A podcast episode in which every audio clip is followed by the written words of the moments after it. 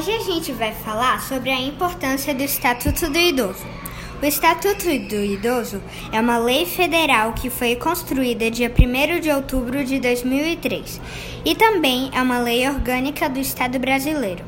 Toda pessoa a partir de 60 anos é considerada idosa. Todos os idosos têm direito a transportes públicos e atendimentos preferenciais. O idoso também recebe remédios gratuitos, principalmente os permanentes. Pessoas que maltratam os idosos podem receber multa de seis meses a um ano de cadeia. Existem vários tipos de violência com o idoso, como abandono, abuso financeiro, físico, psicológico, entre outros.